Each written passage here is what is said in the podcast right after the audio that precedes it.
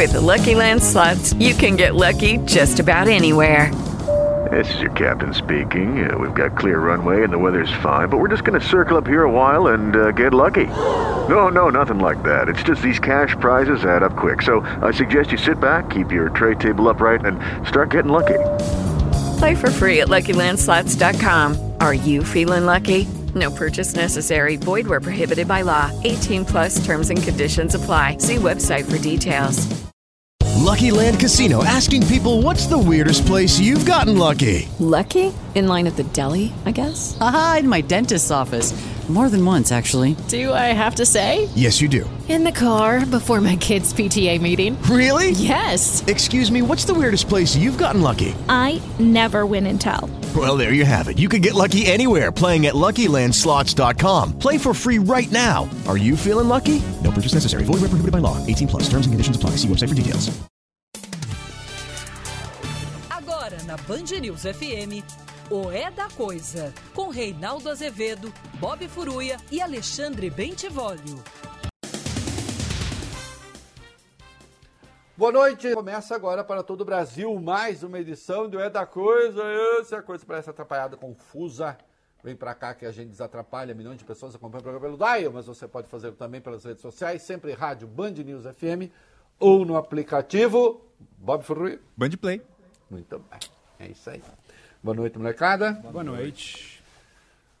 Dedicar o programa hoje a uma coisa linda, coisa linda, maravilhosa, que nasceu no dia 14 de agosto, a mais nova leonina né, do pedaço, havia partilhado esse signo espetacular que algumas pessoas dizem, olha Maria Luísa, olha que coisa linda, filha da Eliane, né? Filha da Eliane, que é a moça que trabalha aqui em casa, e ela engravidou e desde o comecinho ficou em casa bonitinho para não ter que ficar pegando ônibus por aí, não sei o que, da Eliane, do marido Luciano. Tá aí, nasceu a Maria Luísa, essa coisa maravilhosa. Um beijo para Malu, né? Que é muito esperta, muito linda. E é leonina, né? Que é esse signo injustiçado, porque as pessoas falam, ai, pessoa vaidosa. Não, é só gente carinhosa e, e como eu direi, cheia de opinião. É, mal interpretada, né? Isso, muito, muito mal interpretada. Muito mal interpretada, mas a gente vai se acostumando. É, é assim mesmo, é assim mesmo. E também para a minha querida dentista, doutora Alicia, e a sua assistente, a Jussara, né, com quem estive hoje, com todas as proteções necessárias. Né, apenas para fazer uma avaliação se está tudo bem, está tudo perfeitamente bem. É isso aí. Vamos dar tratos à bola aqui. É... Olha aqui. O Jair Bolsonaro.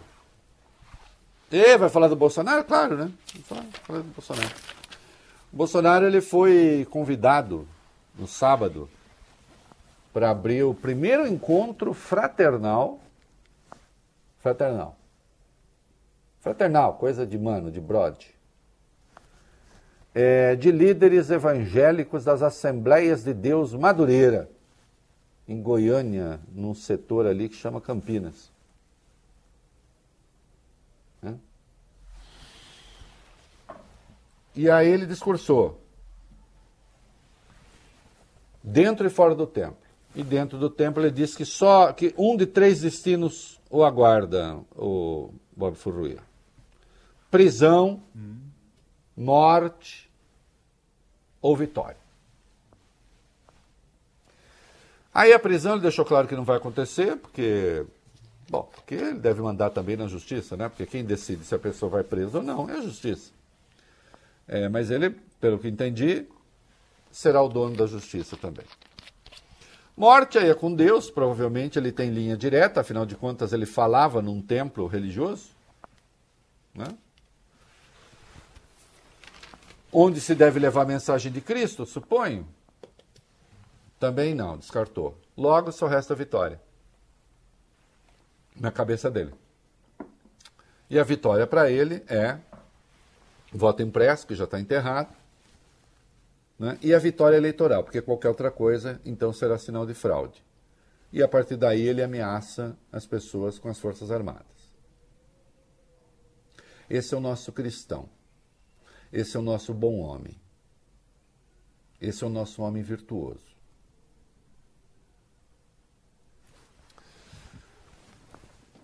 O Falibene, Oi. você sabe que tem uma parte do evangelho que é toda ela dedicada ao uso de pistolas. Cristo, Cristo ensinava a usar pistola, fuzil, né? Era era de Cristo, né? Não tinha sido inventada ainda, mas era questão de tempo, né? Cristo dizia assim, já que não tem pistola, porque ele falava por parábolas, né, Bob? Ele ia falando uma linguagem figurada. Já que não, já que não tem pistola, vai usando funda, vai usando estilingue, vai, vai vir um inimigo, pá, entendeu?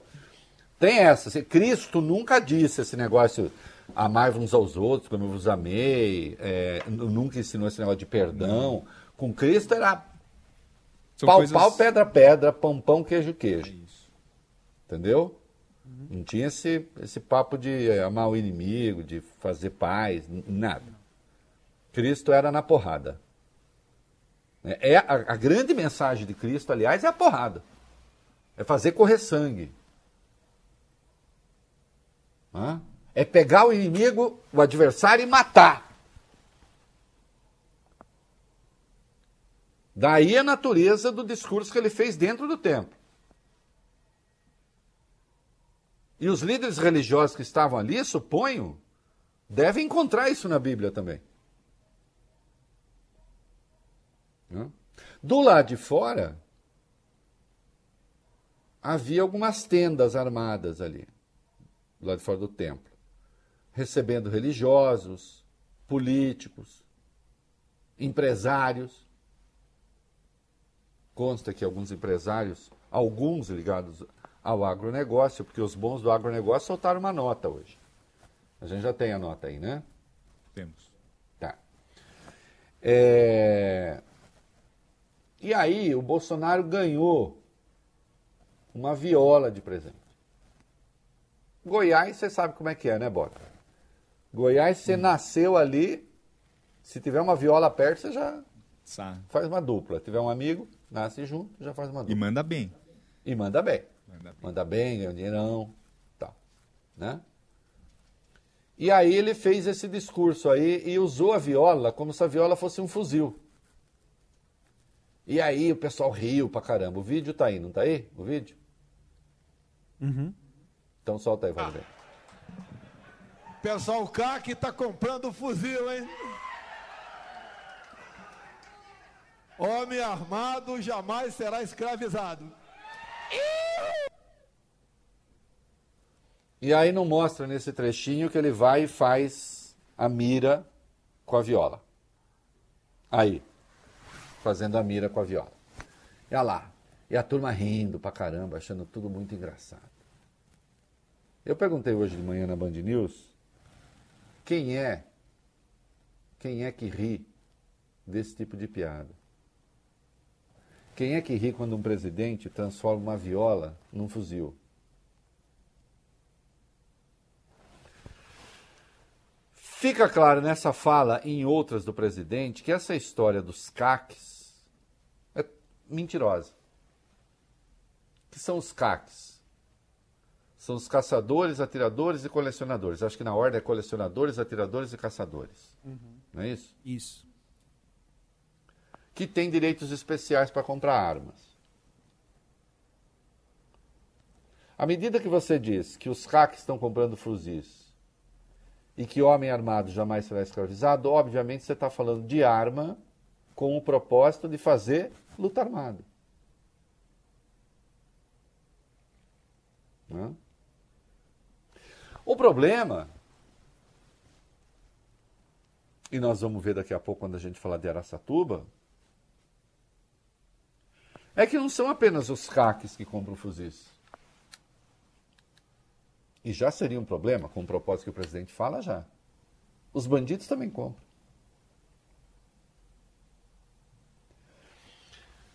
Armar a população, e, eu não estou falando de autodefesa, Então vamos lá, eu não estou falando de arma para autodefesa, que é uma coisa.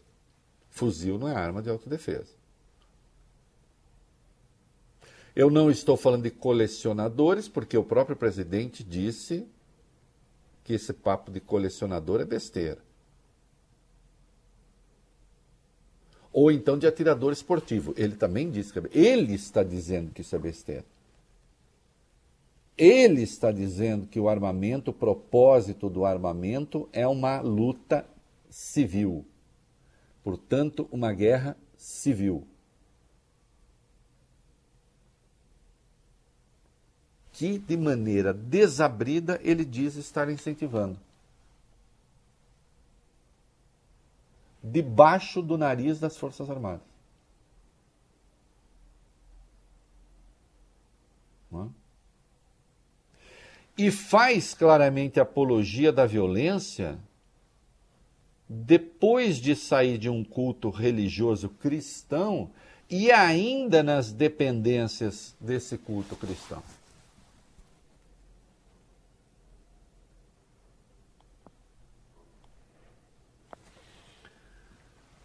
Há uma perversão de tudo que você queira aí há uma perversão da religião misturada com política, da política misturada com a religião e disso tudo misturado com negócio.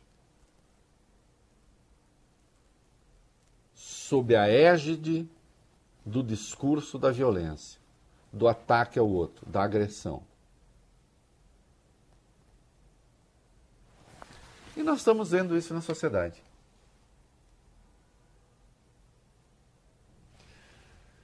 Ah, mas até quando vamos denunciar isso? Bom, até quando for necessário, até quando as providências sejam tomadas, até quando, enfim, tivermos de fazê-lo. Porque esse Deus aí não é o Deus que o Cristo ensinou. E aí, quem fala, eu, eu também sou cristão. Esse não é o Deus do Cristo. Isso é outra coisa. Se há uma força espiritual que está falando em morte, em eliminação do outro, fiquem certos que não é Deus. E se é para a gente ficar nesse universo religioso, cumpre lembrar que uma das artimanhas do demônio é justamente se fingir de Deus. Né?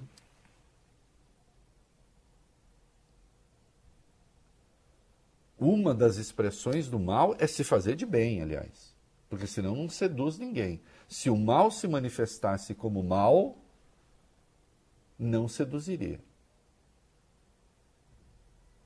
Então que isso fique claro. Não isso não é a voz de Deus.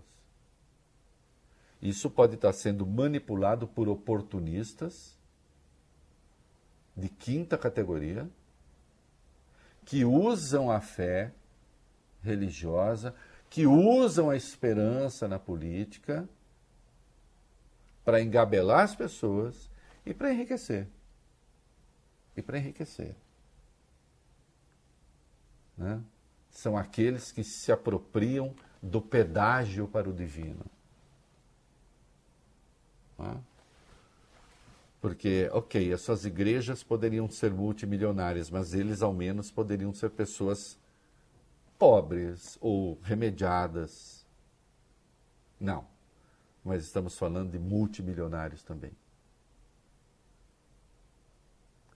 Que usam a fé dos humildes para enriquecer. E isso tem de ser dito. Né? Olha aqui. Vocês sabem que o governo Bolsonaro se apropriou da linguagem da, da, liberdade de expressão, né? Liberdade de expressão, que sempre foi uma reivindicação progressista, agora quem fala liberdade de expressão é extrema-direita. E eles confundem crime com liberdade de expressão. Ah, então eu quero ir para a rua pregar golpe. em nome da liberdade de expressão. Eu quero fazer um vídeo ensinando como matar policiais, em nome da liberdade de expressão. Eu quero discriminar mulheres, gays, negros, é quem, quem me der na telha. Eu quero, ah, em nome da liberdade de expressão. Crime como liberdade de expressão. Como se esse fosse um valor absoluto. Como se se pudesse dizer qualquer coisa. Incitar as pessoas ao crime, dizer, não, mas eu, eu falei, aí quem fez não fui eu. Falar eu posso, posso falar tudo. Não, não acho que deva. Que possa falar tudo, não. Existe a tipificação do incitamento ao crime. Agora é curioso, um governo que acha que pode falar tudo, um presidente que acha que pode falar tudo, resolveu impedir um manifesto, criar dificuldades para um manifesto em defesa da democracia, vale bem. A Fiesp originalmente pensou em fazer um manifesto de defesa da democracia, a Febraban aderiu, 200 entidades aderiram, entidades empresariais. Porque notem, o Bolsonaro começou a custar caro. A gente falava aqui, durante muito tempo nós falamos aqui, de como os mercados estavam descolados da realidade política. Lembra-se disso? Você tinha uma efervescência no pior sentido do termo, no, na política e os mercados pareciam viver em outro mundo. O Bolsonaro foi radicalizando o discurso golpista dele. E isso agora começou a ter preço. Isso começa a custar caro. Assim os investimentos não chegam.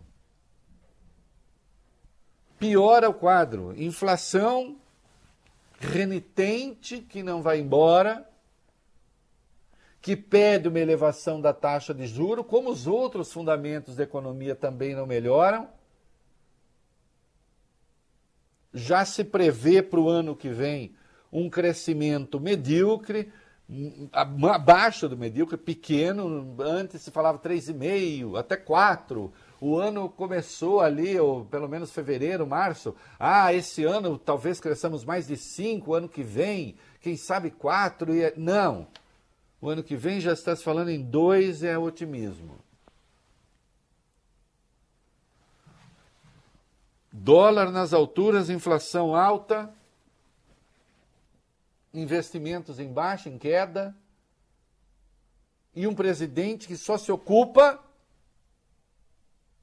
de tentar dar um golpe de Estado. E de impor dictates aos outros poderes. E aí, então, essas entidades falaram: vamos fazer um, um manifesto, mas não um manifesto contra o governo. Vamos fazer um manifesto em defesa da democracia. Vamos fazer um manifesto em defesa da harmonia entre os poderes. Ha, ha, ha. Para quê? Para quê?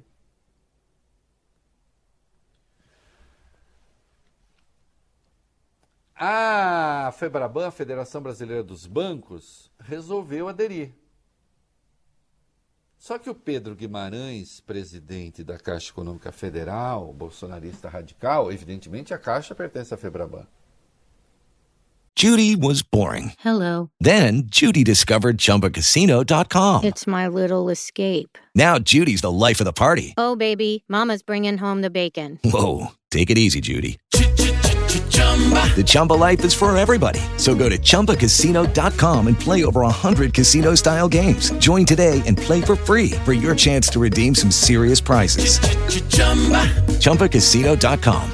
No purchase necessary. Void where prohibited by law. 18 plus terms and conditions apply. See website for details.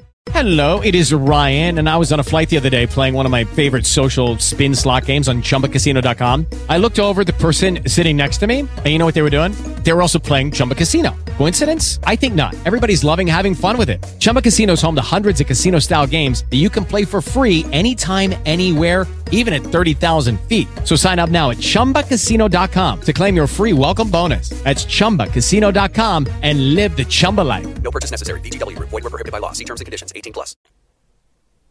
Não é? e o Fausto Ribeiro, presidente do Banco do Brasil, outro bolsonarista, e o Banco do Brasil também pertence à Febraban, resolveram armar o escarcel. Se a Febraban assinar esse documento, nós vamos sair da entidade.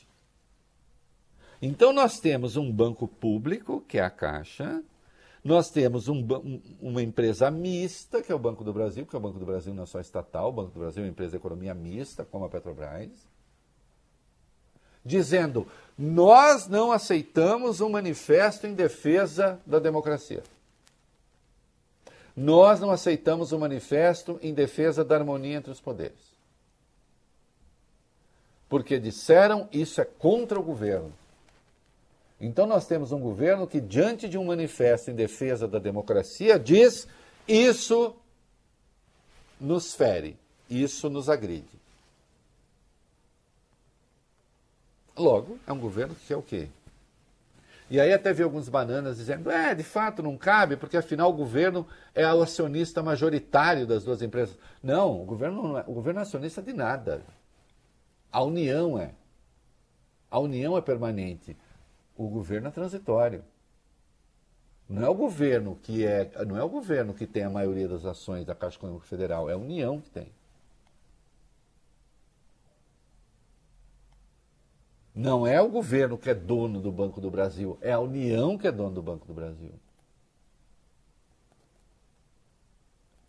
E aí armaram um quiprocó com apoio de Paulo Guedes.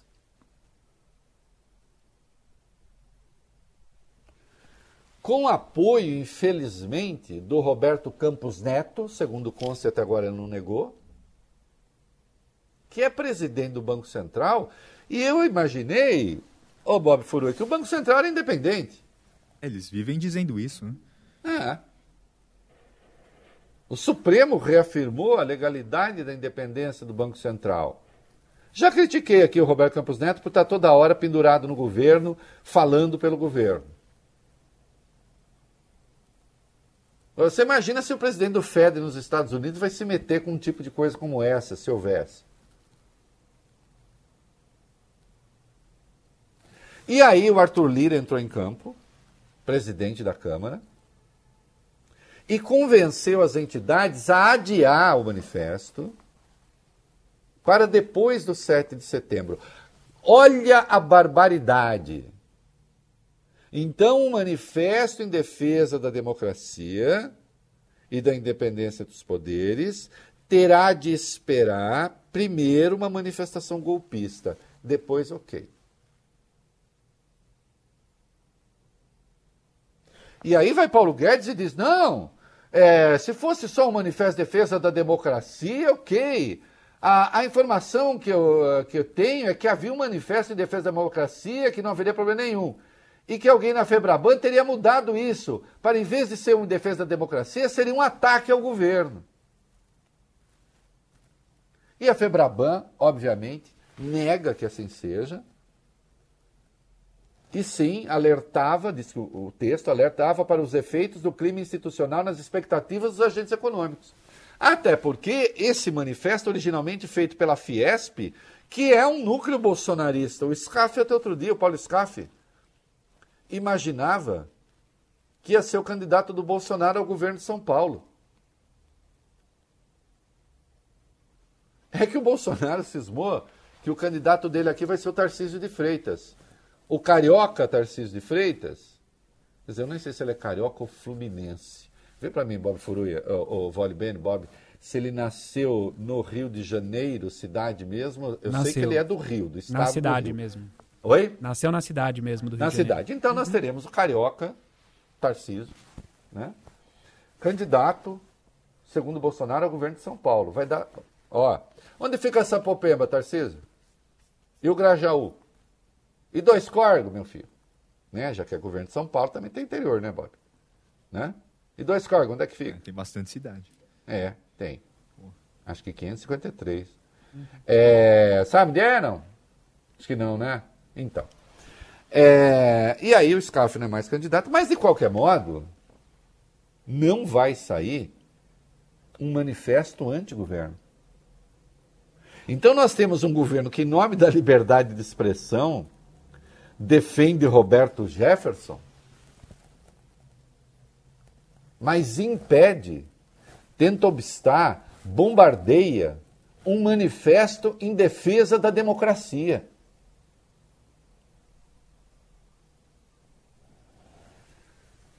Infelizmente,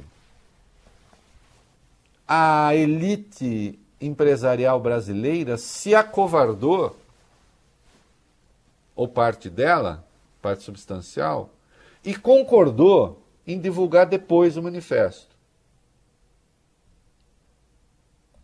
Então, nós temos um país em que, para defender a democracia, é preciso pedir licença a um candidato a tirano. Um ministro da Economia que endossa a pressão, o liberal Paulo Guedes. Ei, Paulo Guedes! Daqui a pouco nós vamos falar como é que ele está sendo tratado já na Faria ali.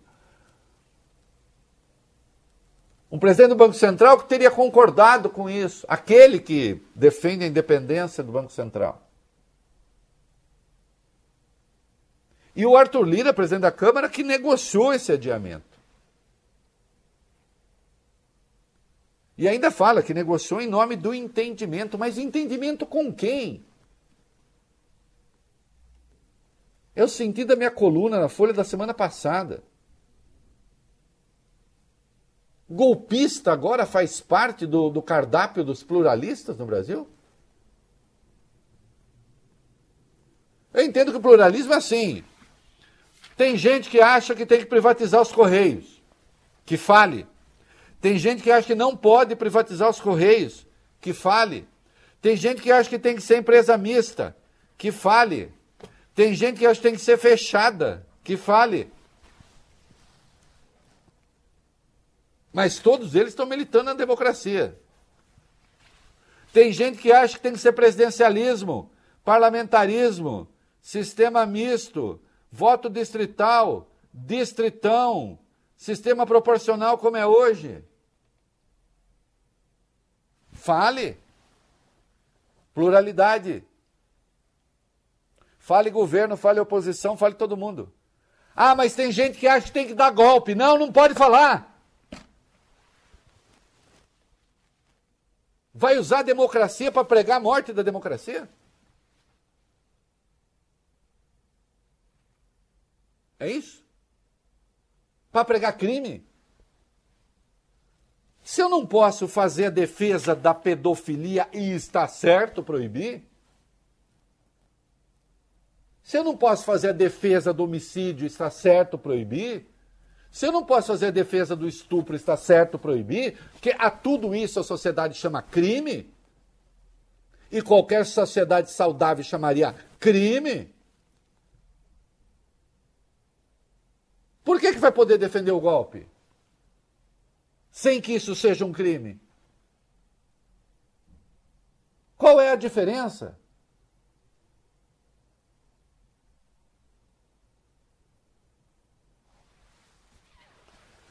estão começando a misturar. Bom, tem gente até na esquerda que mistura as bolas, achando que na expressão tudo é possível. Não, não é. Não é sem que se invista na barbárie. Isso não quer dizer que você não possa fazer a defesa de mudança de lei. Aqui tem gente que confunde tudo. Porque diz assim: ah, Reinaldo, por exemplo, consumir droga é crime. Eu acho que essa lei antidroga está errada e eu sou a favor da liberalização de todas as drogas. Será que é a mesma coisa? Será que defender uma lei pela liberalização das drogas, pela descriminalização do aborto, eu posso ser contra. Mas eu entendo que a defesa possa ser feita no ambiente democrático. Ganhou, ganhou, perdeu, perdeu. Agora, será que isso é equivalente a alguém querer botar fim na democracia, trancafiar seus adversários e executá-los?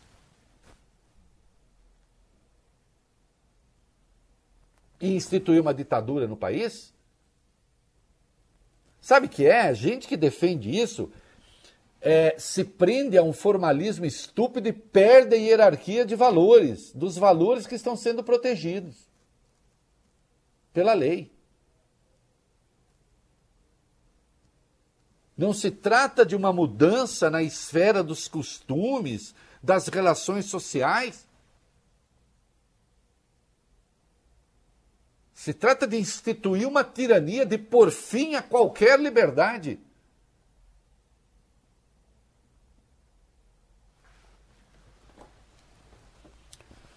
Infelizmente, conseguiram adiamento.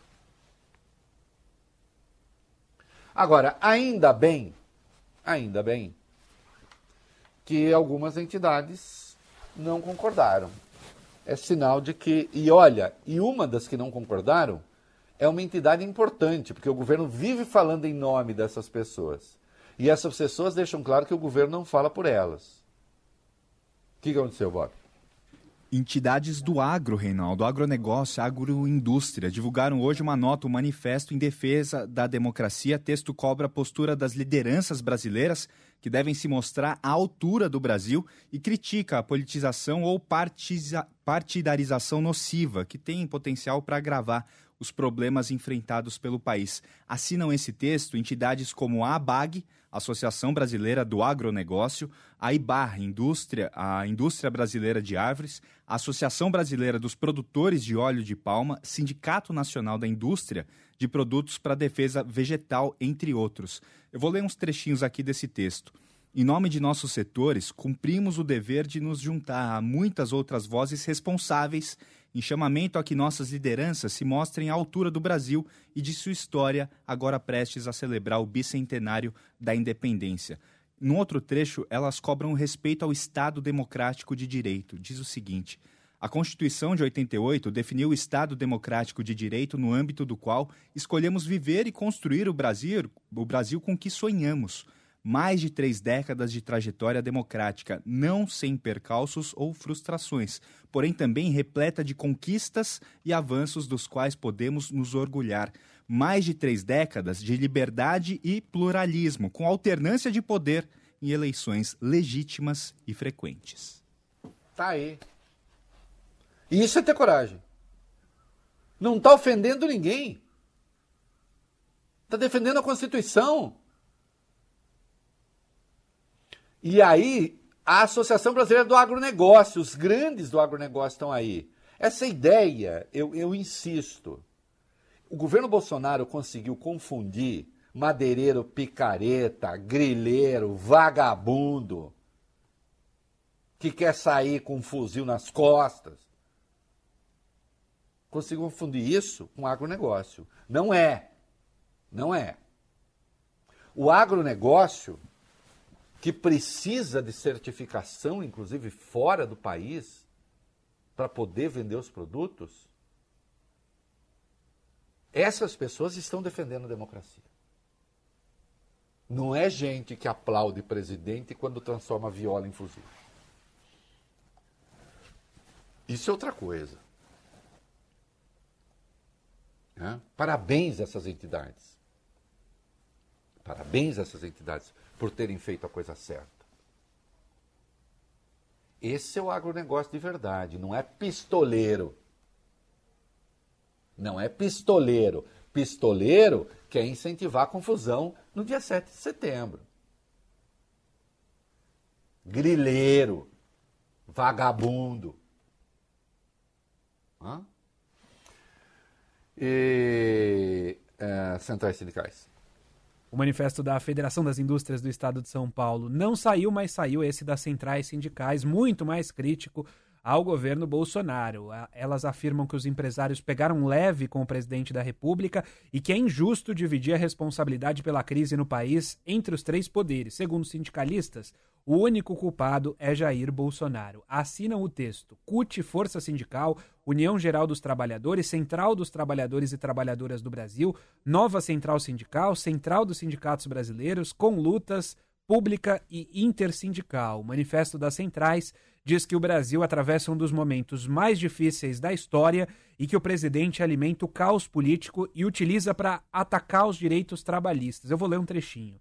Ninguém aguenta mais. Vivemos no limiar de uma grave crise institucional. A aparente inabilidade política instalada no Planalto, que acirra a desarmonia entre os poderes da República, esconde um comportamento que visa justificar saídas não constitucionais e golpistas. Quem mais sofre com essa situação dramática é o povo trabalhador, cada vez mais empobrecido e excluído e cada vez mais dependente de programas sociais que contraditoriamente encolhem. Olha, é, evidentemente, essa é uma pegada, esse é um viés das centrais sindicais. Claro, eu até observei já no meu blog hoje, num texto que eu escrevi, Vólio BN Bob, que é, não deixa de ser engraçado que se, possa, se tenha fazer um manifesto para defender os três poderes, a independência dos poderes. Porque você está fazendo um manifesto para defender a democracia. Olha, olha, vou fazer um manifesto para defender a Constituição. Sim, tem algo de ridículo nisso, mas se, se tornou necessário. Fazer o quê? Né? Agora, é claro que as entidades têm razão nesse sentido, no sentido de que é, o único que agride as instituições é o presidente Jair Bolsonaro. Quem mais agride? O Supremo? O Congresso? Você pode não gostar de coisas que o Congresso faz. Você pode não gostar do orçamento secreto, como eu não gosto, acho absurdo. Agora, isso não é agredir a instituição. Isso não é botar a democracia em risco. Veja, nós estamos falando de coisa de um outro patamar. Né? Tá, ia sair uma coisa ali, meia-noite, mas nem isso, nem isso saiu. Até com isso o governo se incomodou que é um pouco aquilo que é Bolsonaro. Por que, que ele foi se livrando de um monte de assessores? Qualquer pessoa que tivesse um mínimo de independência intelectual foi varrida, foi banida do círculo dele. Porque só tem um caminho à sujeição. É só isso que ele entende. Ele não fala, até quando ele vai indicar alguém para o Supremo, o tal do André Mendonça, ele não disse que o André Mendonça prometeu que ia fazer uma oração toda semana e que ia almoçar com ele uma vez por semana? Ele não entende que possa haver independência dos poderes. Hã? A Frente de Prefeitos também divulgou uma carta, evidentemente em defesa da democracia e da institucionalidade. Os ministros do Bolsonaro estão vendo se conseguem é, dar uma amenizada nele, né? Mas, vamos direto para as aspas, é o Bob, né? Sou eu. Numa entrevista a uma rádio de Goiás, né? quem foi que foi o Bolsonaro que convocou foi, os, foi os apoiadores para o 7 de setembro? com a seguinte pauta. Vai lá, que que ele, que, com a seguinte fala. Vai lá, o que ele disse? Disse Jair Bolsonaro, Reinaldo. A grande pauta do dia 7 vai ser a liberdade de expressão. Não pode uma pessoa do Supremo Tribunal Federal e uma pessoa do Tribunal Superior Eleitoral se alvorarem agora como donas do alvorarem? mundo. Ele falou alvorarem mesmo? Uhum. É. é eu não duvido, né? Mas é, eu não Vamos checar. Aqui. Se Mas tá. arvorarem, tá. né? se arvorarem em, né? Mas é possível que ele tenha dito se alvorarem, né? Alvorarem deve ser quem busca alvorada. Vou me alvorar agora. Se arvorar, quer dizer, tomar as vezes de, né? Que vem de subir em árvore, literalmente mesmo, tá? Arvorar, vai lá agora como donas do mundo e que tudo decidem no tocante à liberdade de expressão. Não podemos admitir um deputado federal preso, não interessa o que ele falou, bem como um jornalista preso e um presidente de partido preso também. Não justifica isso daí. Não, aí que tá, como não? Falando que o deputado falou, prisão em flagrante. A Constituição, artigo 53. A prisão em flagrante é possível, flagrante de crime inafiançável. Quem diz que não? E presidente de partido? Presidente de partido não pode ser preso? Onde é que está escrito isso? De onde tirou esse lixo? Presidente de partido que fez um vídeo ensinando como matar policiais não pode ser preso? Por que não pode? É... claro, as manifestações nas redes sociais, tá aí, vai ser. Né, né, né. Oh, cresceu barbaramente o número de convocados, mas aí quando você vai ver os perfis originais, os perfis originais são muito menos. Porque essa gente lida, vamos dizer assim, com robôs. Ah, quer dizer que não vai ter bastante gente na rua no 7 de setembro? Vai, eu acho que vai. E daí? Aliás, se houver 3 milhões em São Paulo, né, na rua, ainda assim representa, assim, o quê? Deixa eu ver, 10% do eleitorado paulista. Né? E se houver um milhão, o que a gente que vocês não têm ideia do que é um milhão de pessoas, do que são um milhão de pessoas. E se houver um milhão, ah, tem coisa de 1% ali da, do, do eleitorado, da 3% do eleitorado. Não, vai ter bastante gente. Vai ter bastante gente. E daí?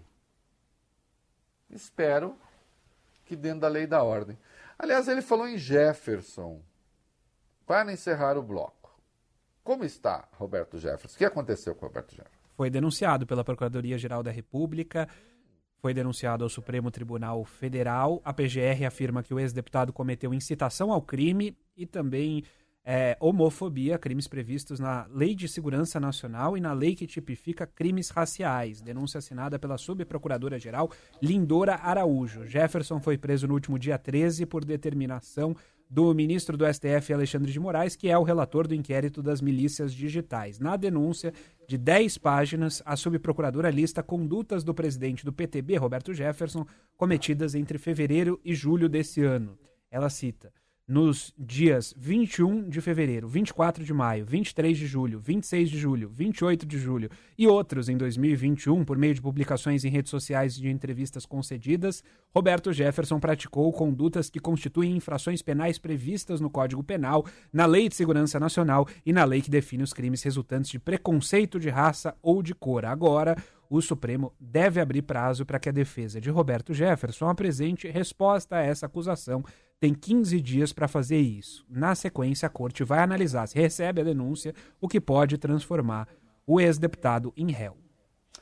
Olha, é, o Vale Bene, se hum. até a Lindora achou, é.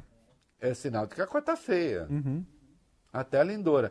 Ô Reinaldo, mas a Lei de Segurança Nacional não foi extinta? Veja só, o Congresso aprovou um novo texto que aposenta a Lei de Segurança Nacional, mas isso aguarda a sanção do presidente da República que eu saiba até agora não houve. Ele estaria disposto a vetar algumas coisas. Em vetando, o Congresso pode derrubar o veto. Enquanto nada disso acontece, vale a Lei de Segurança Nacional. Que nós já vimos aqui 500 vezes, tinha coisas muito ruins, mas tinha coisas que tinham de estar numa lei. Então, não numa lei de segurança nacional, aspectos dela foram incorporados pelo Congresso ao Código Penal não sendo a Lei de Segurança Nacional, vale o Código Penal. E sim, Roberto Jefferson incorreu nesses crimes todos. Né? E aí cumpre dizer, até a PGR acha. Sinal de que realmente é inequívoco, não é mesmo? Se até a PGR acha. Agora, ainda que a PGR não achasse os crimes foram cometidos. Né? E lembrando que a própria PGR soltou uma manifestação lá atrás sobre a liberdade de expressão. Aí realmente vira o samba do crioulo doido, né? Ou bem Roberto Jefferson então estava exercitando a liberdade de expressão, que obviamente era mentira, não? Ou bem estava cometendo crime, o que obviamente é verdade. É isso aí. Você está ouvindo na Band News FM o É da Coisa.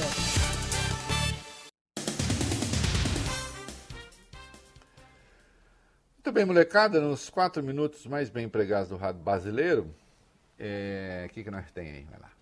CPI da Covid está entrando na reta final. O senador Renan Calheiros disse que está perto de concluir o relatório, mas mesmo depois dela acabar, Reinaldo, o governo Bolsonaro não deve ter dias tranquilos. Não tem, né? Está prevista para o mês que vem, no máximo outubro, a retomada da CPMI das fake news. Esse M está aí no meio. Ô, Bob Furuia, eu não, eu também eu não encho o saco de ninguém. Faço tudo Tá quietinho, né, presidente? Tentando a paz né, que eu quero, mas aí fica essa perseguição, pô. É. Vai lá. CP, CPMI, né, presidente? O senhor que era parlamentar sabe que esse M é porque é uma comissão mista, formada... Eu não sabia disso, fiquei 28 anos lá, você está me dando uma informação muito obrigado. eu sempre ouvia falar, ô, Bob Frui, Oi, presidente. passei lá 28 anos, tinha é. CPI, CPMI, CPI, Nunca foi chamado para CPI, né? E eu ficava com vergonha de perguntar qual era a diferença.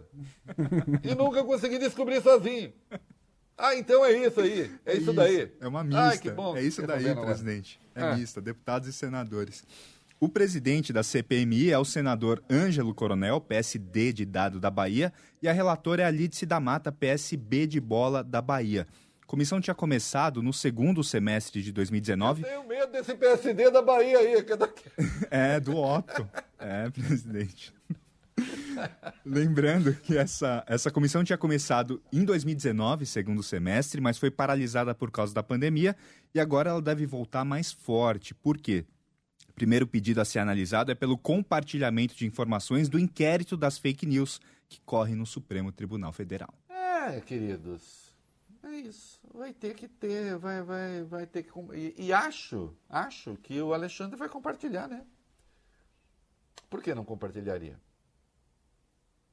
Porque é uma outra frente de investigação, que é a frente de investigação do Congresso. Hã? Então, tem que compartilhar. E a agenda da CP da Covid? A comissão retoma os trabalhos amanhã, ouvindo o motoboy Ivanildo Gonçalves da Silva. A gente já falou dele aqui, ele sacou 4 milhões e 740 mil reais para a empresa VTC Log, que era responsável pelo transporte de insumos do Ministério da Saúde. Seg pouco, Vale. Hum. Eu acho um absurdo. É só porque um motoboy saca 4 milhões e é. 740 mil, as pessoas já acham que tem problema. É tão comum, é. não é? O Brasil de hoje é assim. É. É, motoboy hoje em dia é assim mesmo. Inclusive nessa era do Pix, é tudo assim, Bob. Vai lá e saca. É. Saca, que é, é, dinheiro vivo. Né? Não gosta de banco. Motoboy não gosta de banco. Ah, vai. Segundo o vice-presidente da CPI, Randolph Rodrigues, existe um pedido de proteção com agentes da Polícia Federal ao motoboy que estaria sendo ameaçado. Na quarta-feira será ouvido Marcos Tolentino, dono da Rede Brasil de televisão, que seria o sócio oculto do Fibbank, que nem banco é. A gente falou dessa instituição que forneceu a Precisa Medicamentos uma garantia irregular para a compra da Fib, Covaxin. Que em inglês quer dizer? Mentira. E tem mais nessa semana na CPI. Na quinta-feira é a vez do ex-secretário de Saúde do Distrito Federal, Francisco Araújo Filho. Ele é investigado pela operação Falso Negativo da Polícia Federal, que apura fraudes envolvendo a compra de testes rápidos para Covid.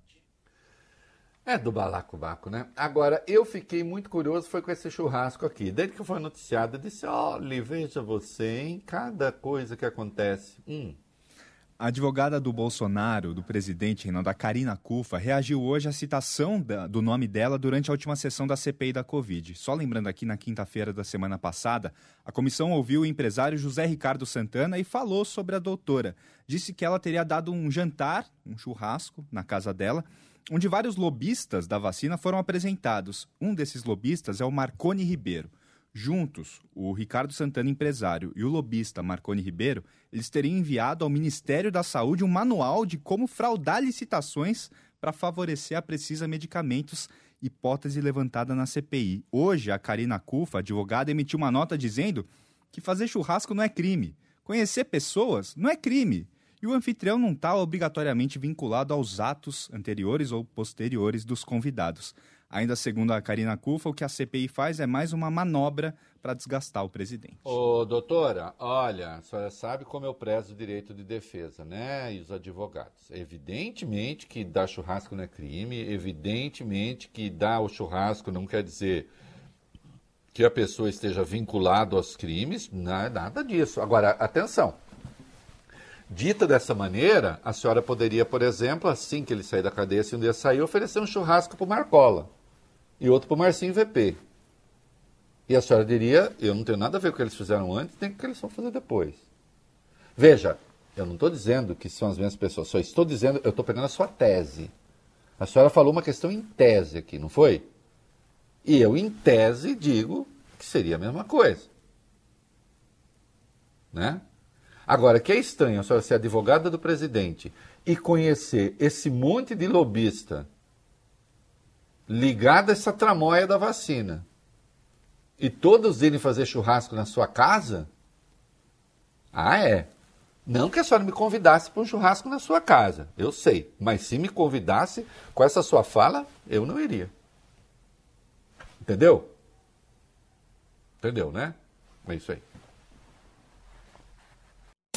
Você está ouvindo na Band News FM o É da Coisa.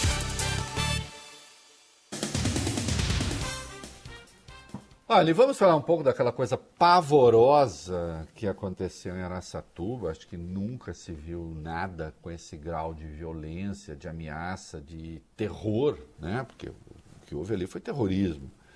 É, a população. E depois eu quero falar de fuzil de novo. Vai lá.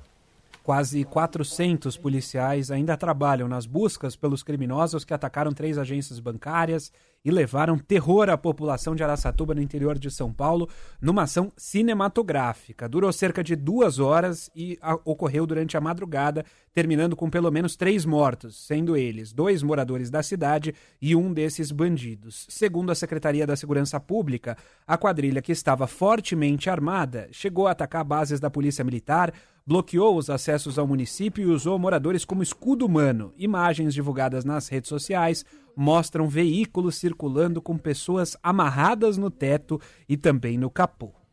Não, nós vimos um negócio pavoroso, as pessoas amarradas no teto, capô, grupo de pessoas andando num grau de violência inédito, um negócio horroroso. A cidade parou, foi um troço.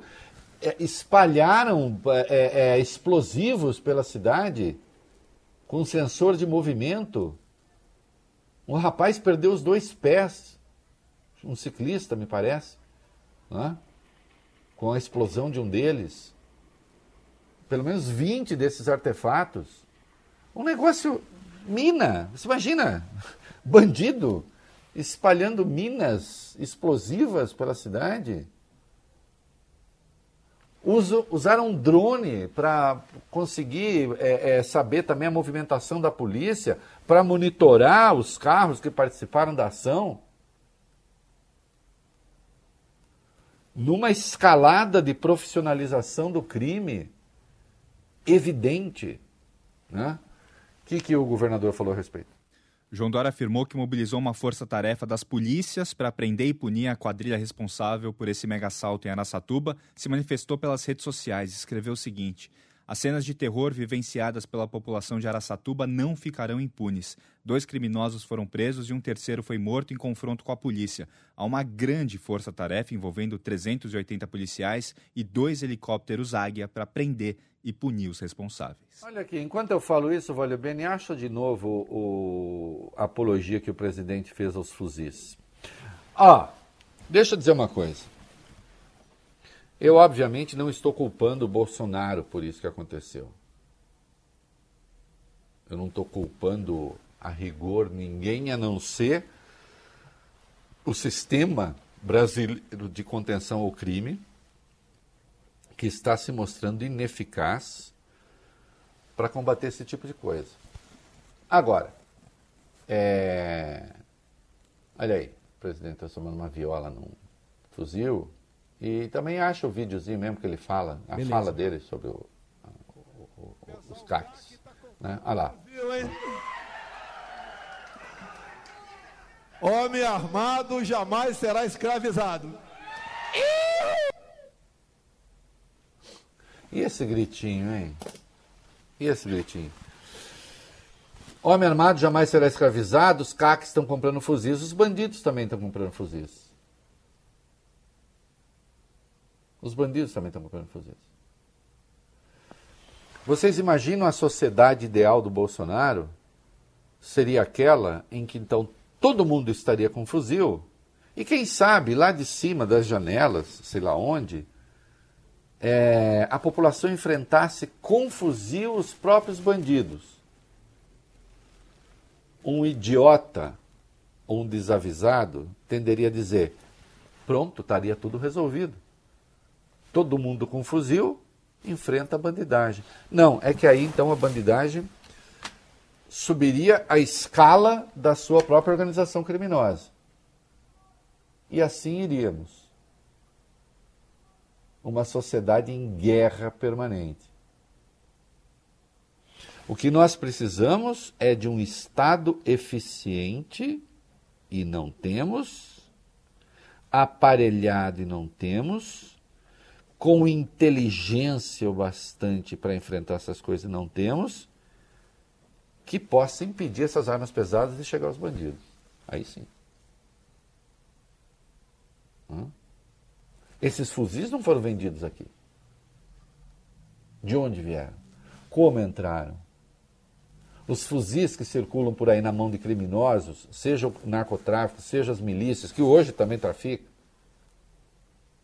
como é que se impede a chegada deles? Em vez disso, nós temos um governo que quer facilitar a entrada deles. Esse é o ponto. E depois acabam caindo na mão de bandidos. E isso nada, isso nada tem a ver com autodefesa. Isso apenas é indústria da morte. Não é? Sabe quem está começando a, a. tem, um, tem, um, tem um cara que na Faria Lima já está ficando muito popular. Hum. Muito popular, inclusive está ganhando. Tá, tá. Olha, é raro um ministro da Fazenda é, ganhar assim cartaz de parede, sabe? Os lambe, aquele, aquele, aquele cartaz com, com cola na parede. Uhum. É raro um ministro da Fazenda ser tão popular como o Guedes está se tornando, se é que vocês me entendem. Ah, né? É, ele ganhou uma homenagem na Faria Lima. Põe a homenagem no ar. Né? Põe a homenagem no ar. Olha aí. Hum, né? O que está escrito aí, Vólio Ben? Lê para quem está ouvindo só no rádio. Faria Loser. o, o, Faria Loser com a cara do Guedes, é. Faria brincando com. Porque tem, ah, quem não sabe, a turma da Faria Lima, né? São os Faria Limers, né? É. A turma da Faria Lima a turma que mexe com o mercado financeiro uhum. tal. E aí o loser, perdedor, né? Aquele que não deu certo, aquele que fez aquela palavra que eu não falo, né? É, que não deu certo, né? Perdeu, perdeu o Playboy, né? E a cara do Paulo Guedes, né? E isso está circulando ali nas imediações da Faria Lima.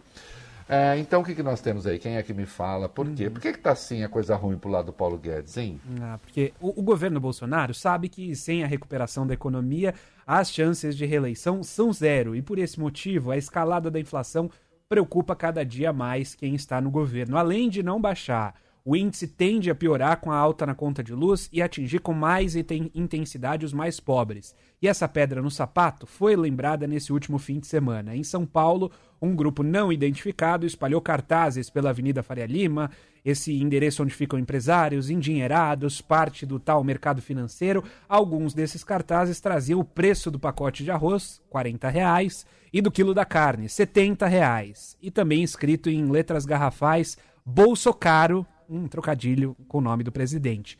Em Brasília, o Movimento Brasil Livre, o MBL, fez uma outra ação, projetou luzes na esplanada dos ministérios e passou alguns recados. Gasolina R$ 7,00, senta e chora. 12 de setembro, pelo impeachment de Bolsonaro, em referência à data onde serão realizados protestos contra o governo atual. Outro dizer, saco de arroz a 50 reais e o 04 ganhou uma mansão em referência a Jair Renan. A gente trouxe a notícia na última sexta-feira. E tinha uma especial para o Paulo Guedes, escrito Paulo Guedes fra... deu ruim. A palavra original a gente não pode falar aqui nesse programa, né, Reinaldo? o Bob Mas você imagina, né? O nosso, o nosso ouvinte, o nosso internauta é bastante imaginoso e vai saber. Olha, as coisas não estão dando certo, né? O mercado voltou a piorar a estimativa para a inflação deste ano, né? A estimativa passou 7,11 para 7,27, né? O mercado financeiro prevê 3,93 para 3,95 da inflação do ano que vem, com um crescimento que eu já disse baixo, abaixo de 2, né?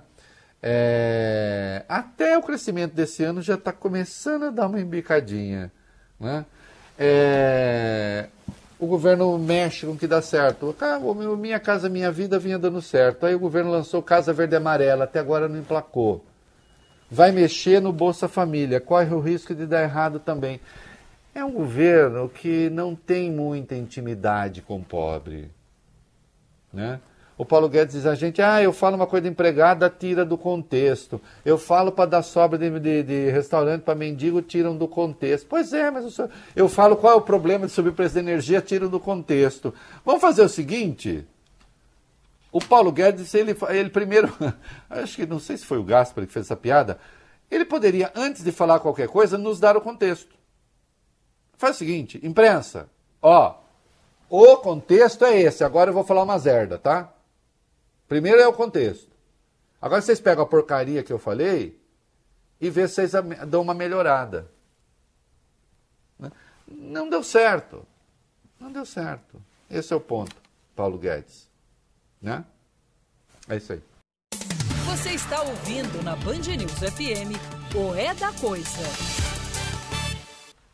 Eu não combinei com vocês, mas como está na sequência aí, então não tem problema. É... Bia Kisses e a PEC do Pazuelo. Vai!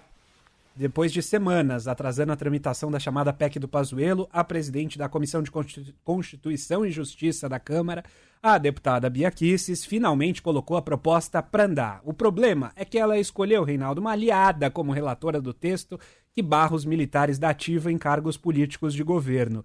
Cristo Nieto, do PSL do Rio de Janeiro, tem no currículo feitos como votar em tudo que o governo quer e propor um projeto contra o que ela chamou de ativismo judiciário. Basicamente, facilitava o impeachment de ministros do Supremo. A autora da PEC do Pazuello, Perpétua Almeida, do PCdoB do Acre, criticou essa escolha. Ela afirmou o seguinte... Bia segue sendo Bia, não nos surpreende. A relatora não poderá fugir de um relatório técnico ela não irá relatar mérito, mas a constitucionalidade. Se assim não for, fatalmente seu relatório terá dificuldades de aprovar.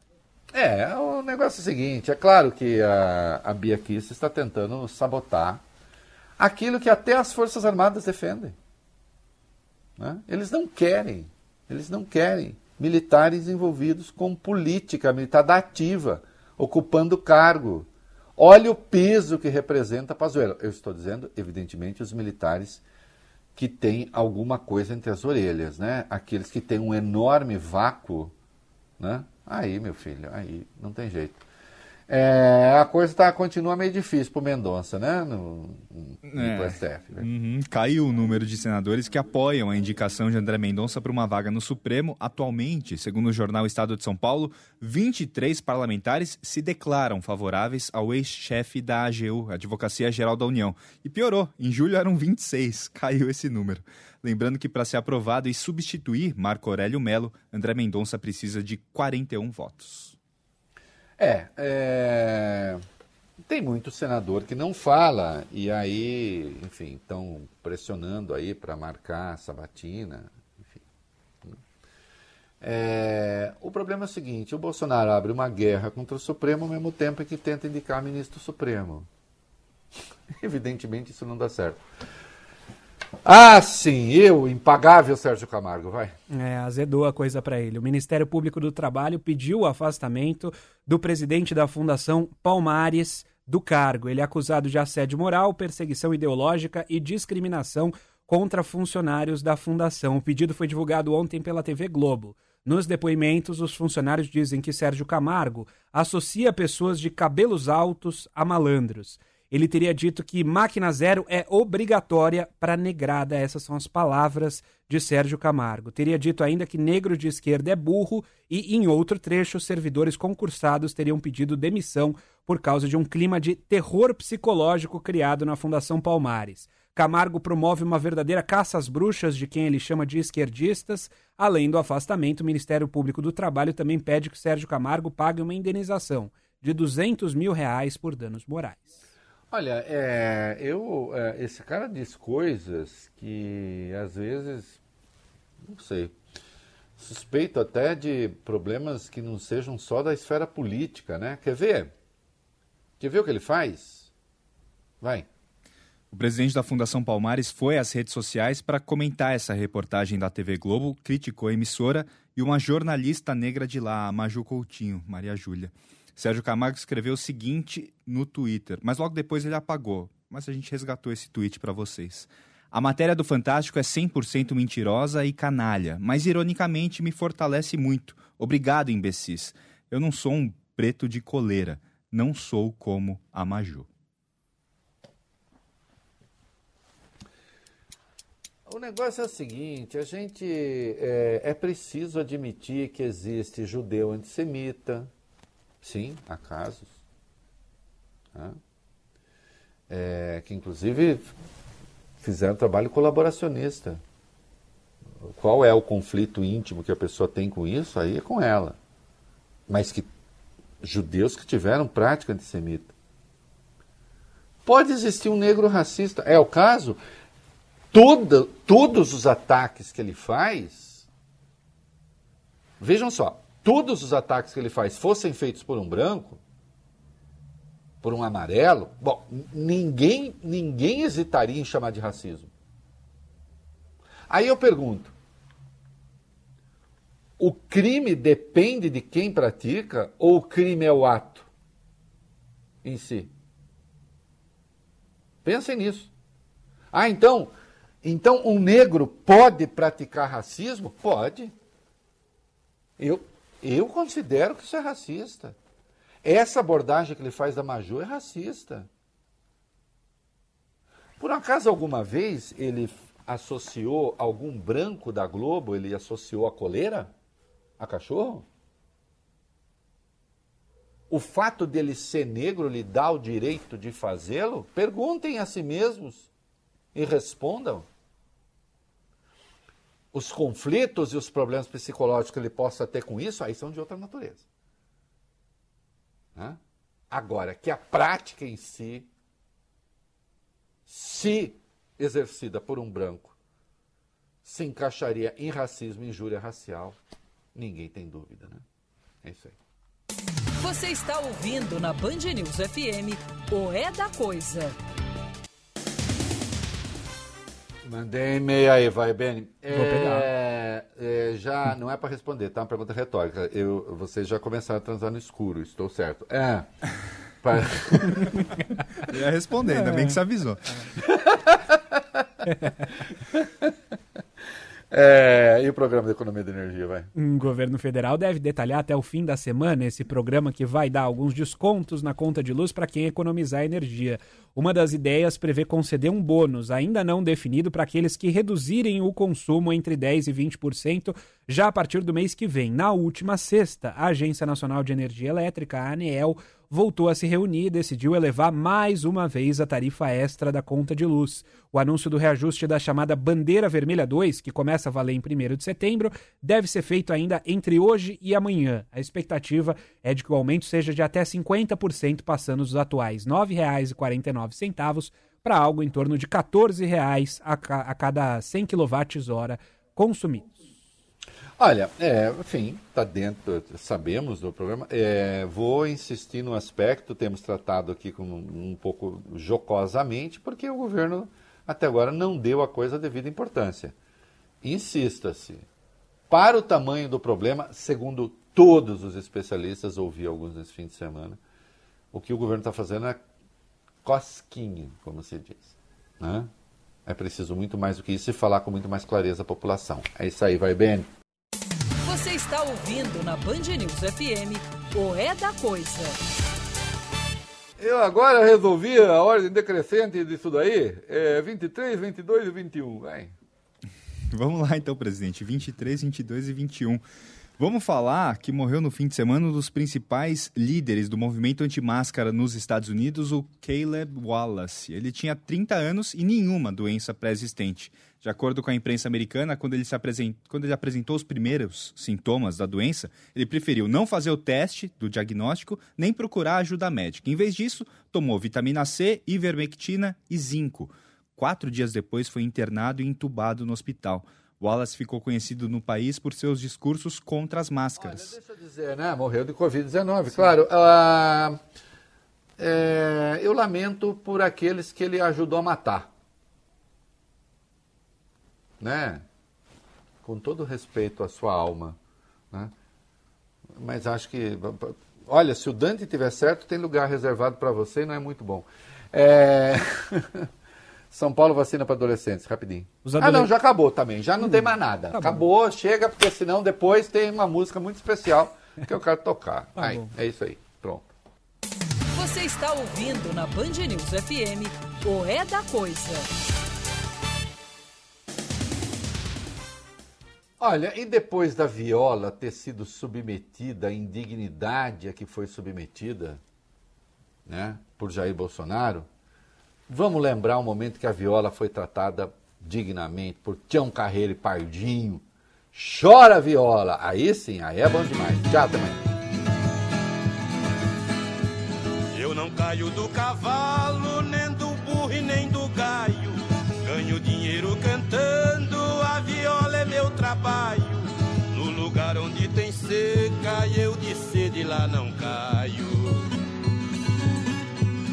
Levanto de madrugada e bebo pingo de orvalho, chora viola.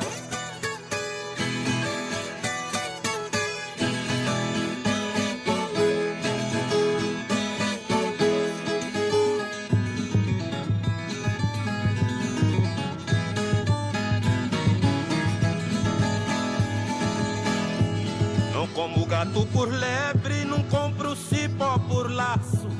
Eu não durmo de botina, não dou beijo sem abraço. Fiz um ponto lá na mata, caprichei e dei um nó. Meus amigos eu ajudo, inimigo eu tenho dó. Chora viola.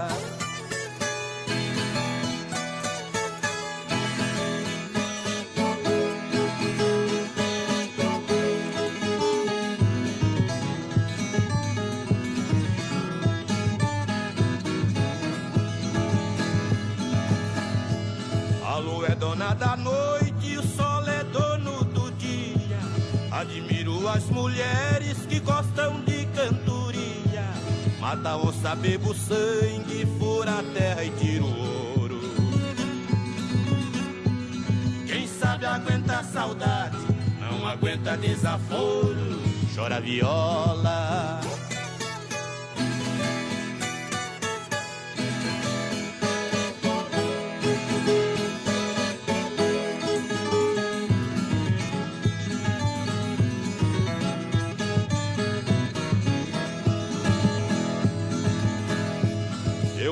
De pé no chão, piso por cima da brasa. Quem não gosta Você ouviu o É da Coisa na Band News FM. Oferecimento BTG Pactual Digital. Comece a investir de verdade. E JBS Net Zero 2040. Vamos zerar o equilíbrio das emissões de gases do efeito estufa até 2040.